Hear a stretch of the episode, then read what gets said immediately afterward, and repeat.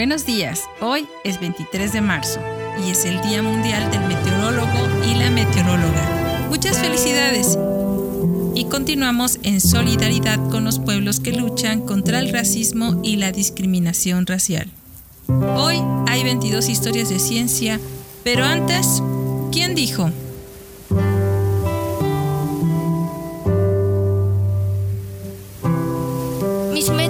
Son realmente métodos de trabajo y de pensamiento. Por eso se han colado en todas partes de forma anónima.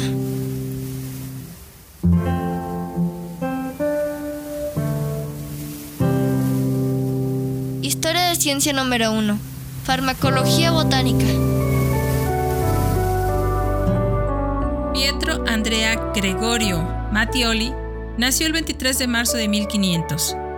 Botánico italiano que tradujo la famosa materia herbaria del siglo I de Dioscóride, agregando un comentario para aclarar y ampliar con sus propias observaciones la investigación.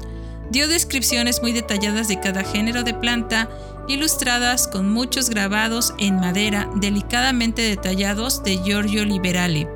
Como libro de texto de farmacología utilizado durante los siguientes siglos e influyó en el desarrollo de la botánica moderna. Mattioli recolectó y estudió cientos de plantas por su valor medicinal, muchas de ellas nuevas para la ciencia. También escribió sobre temas médicos, incluidos el origen y el tratamiento de la sífilis. Historia de ciencia número 2. Continuando la mecánica newtoniana. Pierre-Simon Laplace nació el 23 de marzo de 1749 matemático físico, estadístico y astrónomo francés conocido por su análisis matemático de la estabilidad del sistema solar de 1773, aliviando preocupaciones de Isaac Newton sobre las perturbaciones entre los planetas. Adoptó un enfoque exacto de la ciencia.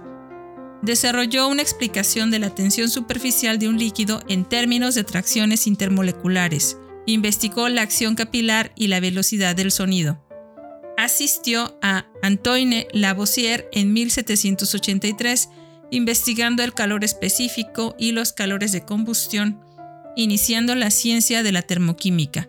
Creía que el sistema solar se formó a partir de una nebulosa que colapsó. Contribuyó a las matemáticas de probabilidad y al cálculo, en las que una ecuación diferencial se conoce con su nombre y participó en el establecimiento del sistema métrico.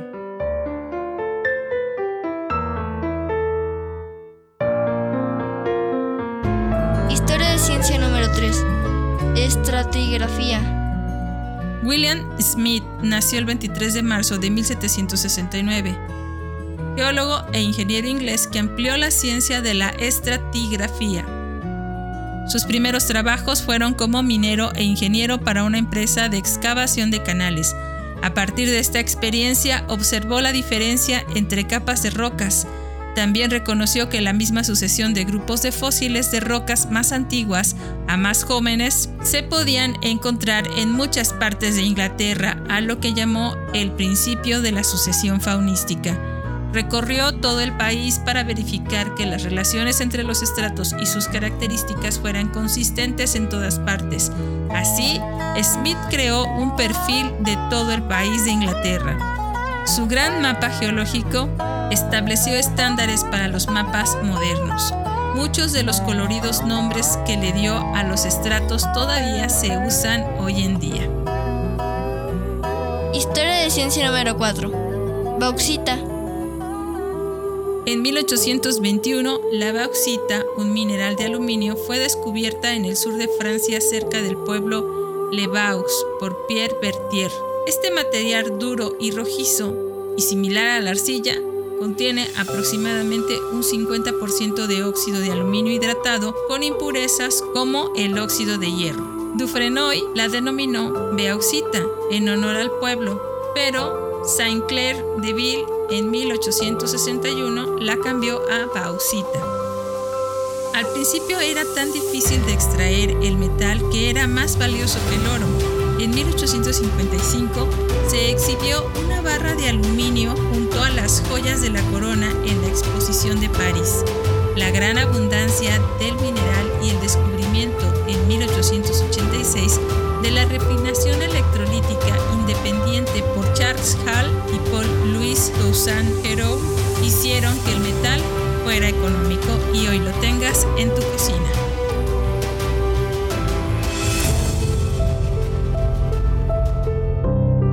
Historia de ciencia número 5. La escala de magnitud del brillo de las estrellas. Norman Robert Pogson nació el 23 de marzo de 1823, astrónomo inglés que ideó la escala de la magnitud del brillo de las estrellas en 1850 que actualmente se encuentra en uso. Dividió la escala clásica en la que una estrella de primera magnitud es 100 veces más brillante que una estrella de sexta magnitud, utilizando cinco pasos enteros. La magnitud del Sol en esta escala es de 26, es de menos 26 por lo que los números negativos denotan objetos más brillantes que la primera magnitud. Sirio tiene una magnitud de menos 1.58, Aldebarán es de 1 y la estrella más débil detectada es de 30. Su interés por la astronomía comenzó en su juventud a los 18 años, cuando ya había calculado las órbitas de dos cometas, descubrió 8 asteroides, 21 estrellas variables y compiló un enorme catálogo de estrellas. En 1860 se mudó a la India para seguir trabajando.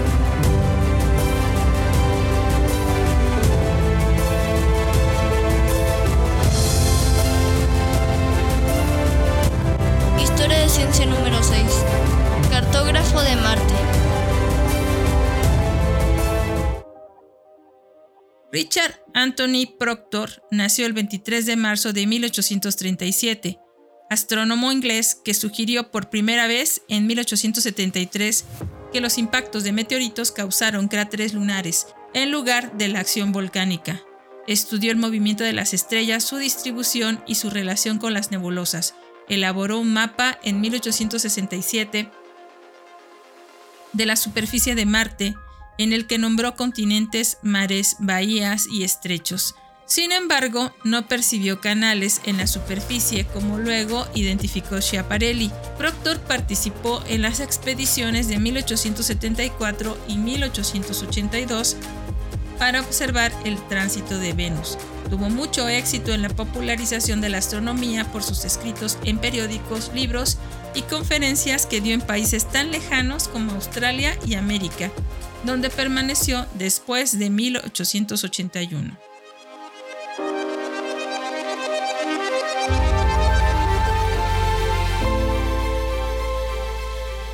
En 1840, el inglés John William Draper, profesor de química, tomó la primera foto exitosa de la Luna. Realizó un daguerrotipo precursor de la fotografía moderna.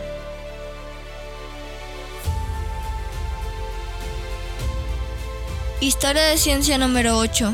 Descubrimiento de la fosa de las Marianas.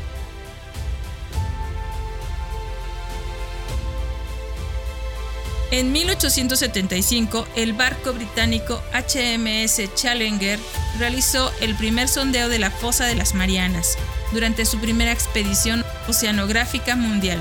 Descubrieron parte de la región más profunda conocida de los océanos, las mediciones precisas de la superficie siguen siendo difíciles, pero en el 2010, la NOAA utilizó pulsos de sonido para registrar una profundidad de 10 kilómetros 994 metros. La fosa de las Marianas se encuentra en el Océano Pacífico Occidental, al este de las Islas Marianas, cerca de Guam. Su gran profundidad se produjo cuando chocaron dos placas masivas de la corteza oceánica, una subducción donde el borde de una se sumerge debajo de la otra en el manto terrestre. El 23 de enero de 1960, Picard y Walsh tocaron el fondo en el batiscafo Trieste.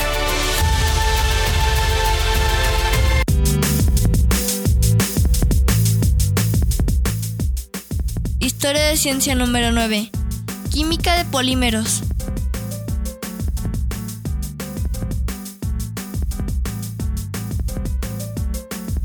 Hermann Staudinger nació el 23 de marzo de 1881, químico alemán que recibió el Premio Nobel de Química en 1953 por su descubrimiento de la estructura de los polímeros como moléculas de cadena larga.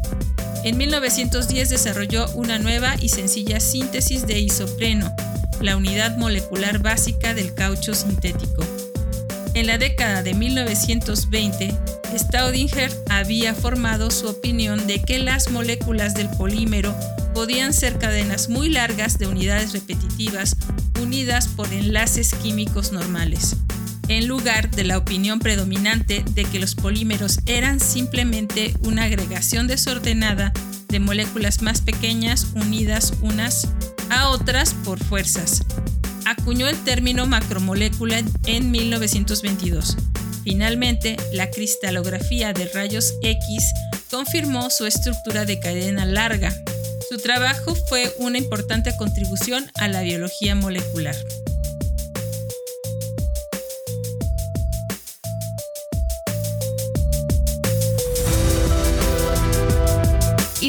Ciencia número 10. Psicología y la sociedad.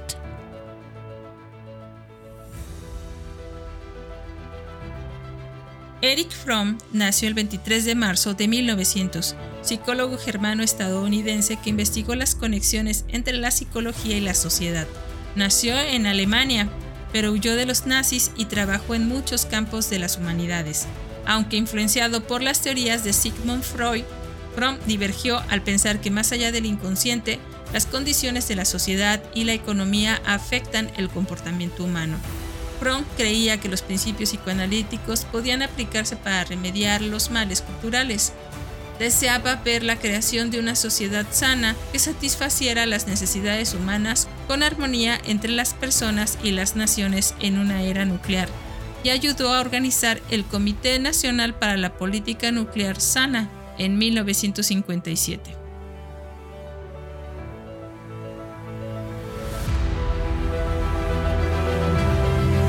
ciencia número 11.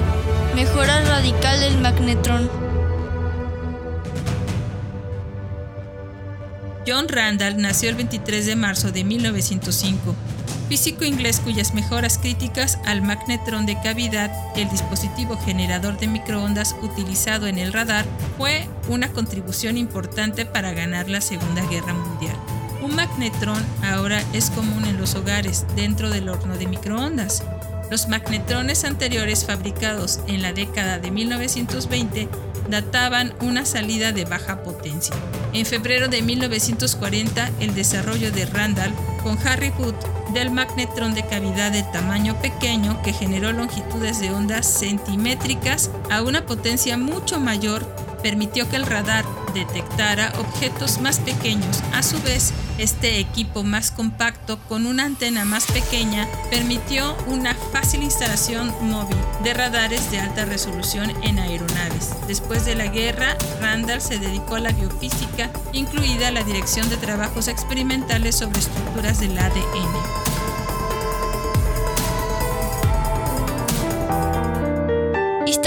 Número 12. Ingeniero de cohetes.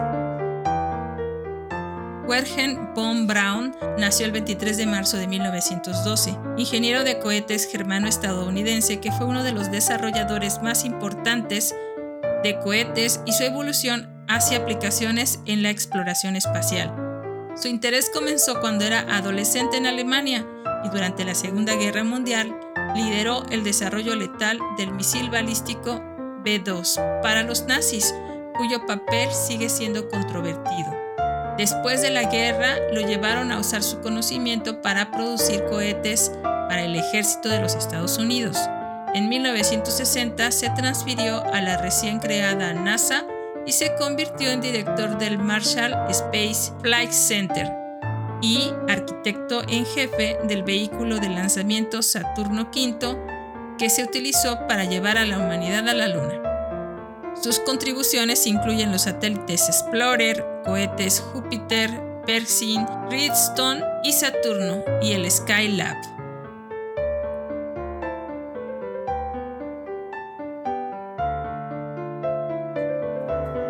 Historia de ciencia número 13. Compuestos sintéticos inhibidores.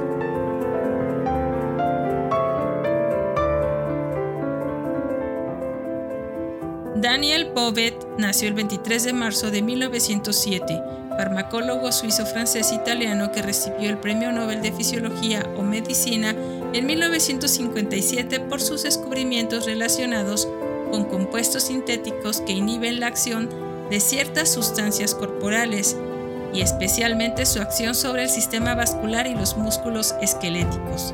En 1944, Bobet descubrió el primer antihistamínico clínicamente útil que es capaz contra las reacciones alérgicas al bloquear el neurotransmisor histamina.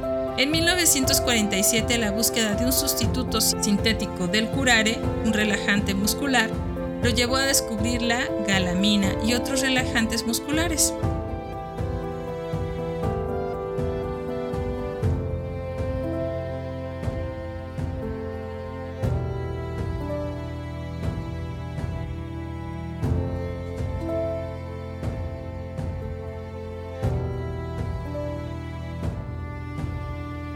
Historia de ciencia número 14. La mujer más importante en la historia de la matemática.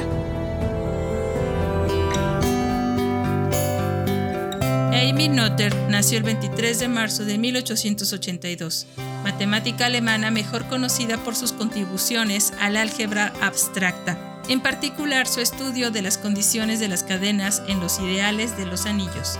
En física teórica produjo el teorema de Noether que demuestra una relación entre la simetría en la física y los principios de conservación.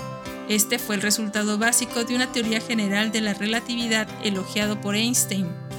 Fue su trabajo en la teoría de las invariantes lo que condujo a formulaciones para los conceptos de la teoría general de la relatividad de Einstein. Para su obituario en The New York Times, Albert Einstein escribió: Fraulein Noether fue la genio matemática más significativa hasta ahora desde que comenzó la educación superior de las mujeres.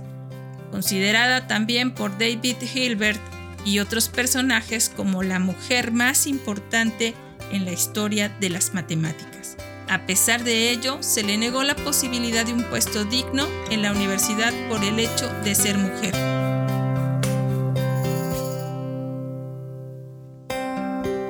Ciencia número 15. Radioisótopo médico. En 1936, una paciente con leucemia fue tratada con un isótopo radiactivo de sodio inyectado por vía intravenosa por el Dr. Joseph G. Hamilton, líder en medicina atómica de la Universidad de California.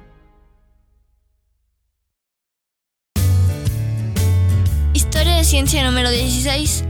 El virus de la inmunodeficiencia humana. Robert C. Gallo nació el 23 de marzo de 1937, científico estadounidense que descubrió en 1984 el virus de la inmunodeficiencia humana VIH. Gallo desarrolló la prueba de sangre del VIH. Entonces los trabajadores de la salud podían por primera vez detectar el virus del SIDA tanto para proteger las existencias de transfusiones de sangre como para permitir un diagnóstico más rápido en los pacientes infectados.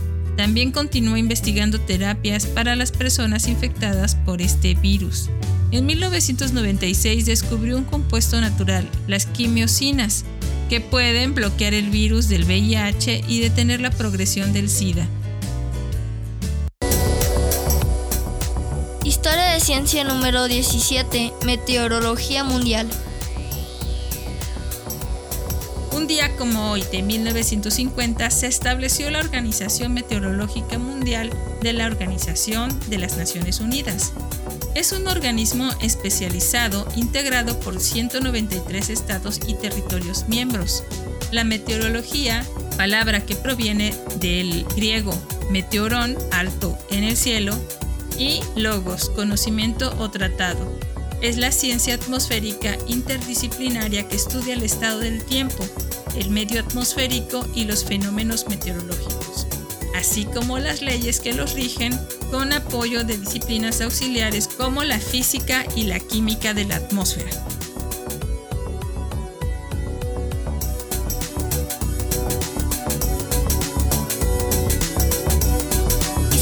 Ciencia número 18, primer compuesto de xenón.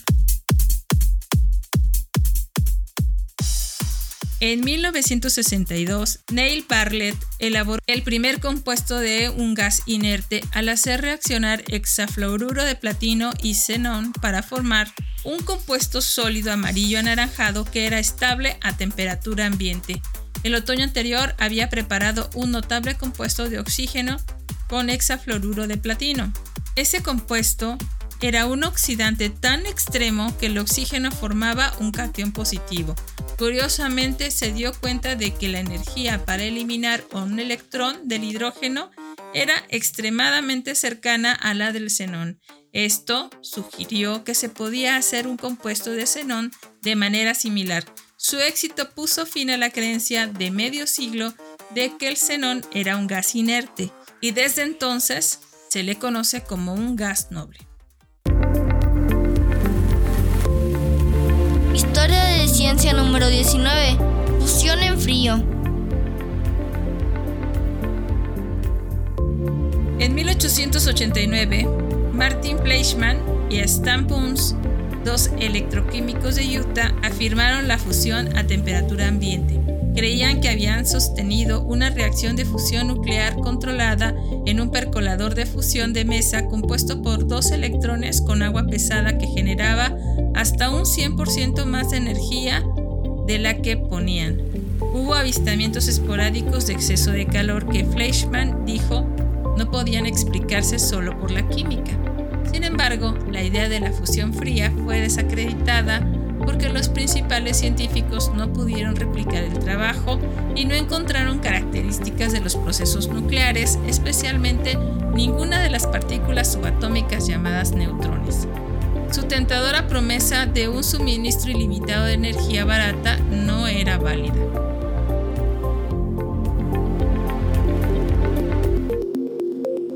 Historia de ciencia número 20. Gen de Huntington.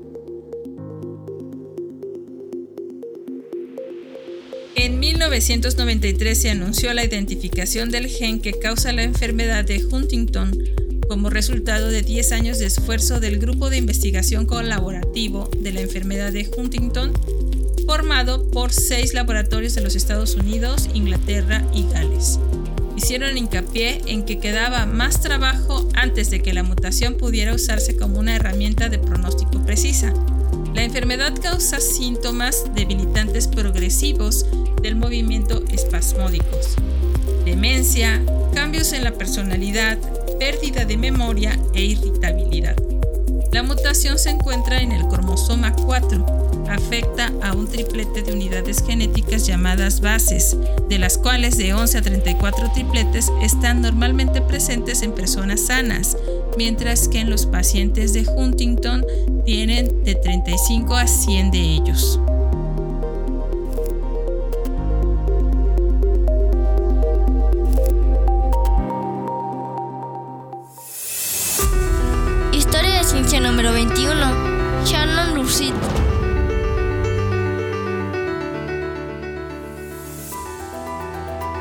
En 1996, el transbordador espacial estadounidense Atlantis se acopló a la estación espacial rusa Mir, dejando por primera vez a una astronauta estadounidense para una estadía prolongada. La, la astronauta Shannon Lucid fue la primera mujer estadounidense en vivir a bordo de una estación. Lucid era bioquímica y también fue la primera mujer en volar cinco veces al espacio. Las dos naves se unieron a 400 kilómetros sobre Rusia. Este fue el tercero de una serie de acoplamientos destinados como preparación para una estación espacial operada internacionalmente planificada. Lucid hizo el vuelo de regreso en Atlantis el 16 de septiembre de 1996.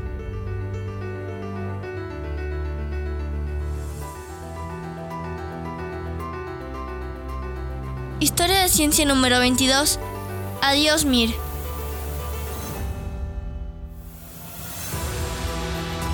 Y un día como hoy, del 2001, la Estación Espacial rusa Mir puso fin a sus 15 años en órbita quemándose en la atmósfera terrestre como vía elegida para acabar con su vida útil. Mir fue lanzado en 1986. Había superado con creces lo previsto originalmente de cinco años. El gobierno ruso decidió en octubre del 2000 que su mal estado ya no podía justificar el gasto para mantener su uso. Los controladores de la misión habían ordenado remotamente a un camión cisterna, Progress, atracado, que disparara cohetes y bajara su órbita, provocando su reingreso a la atmósfera. Los escombros que no se quemaron durante el reingreso cayeron inofensivamente en el Océano Pacífico en la zona objetivo planificada entre Nueva Zelanda y Chile. Por seguridad, las aerolíneas habían desviado los vuelos del Pacífico antes del evento y los barcos habían sido advertidos.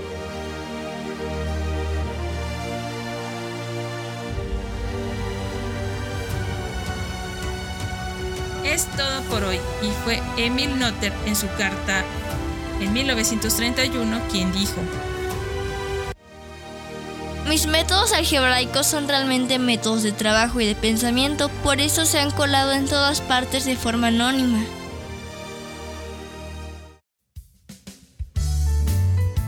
Muchas gracias por escucharnos. Recuerda que si quieres contactarnos o colaborar, por favor no dudes en hacerlo. Nos encuentras como Cucharaditas de Ciencia en Instagram, Twitter, Facebook, TikTok y en cucharaditas.com.mx o puedes escribirnos a cucharaditasdeciencia.gmail.com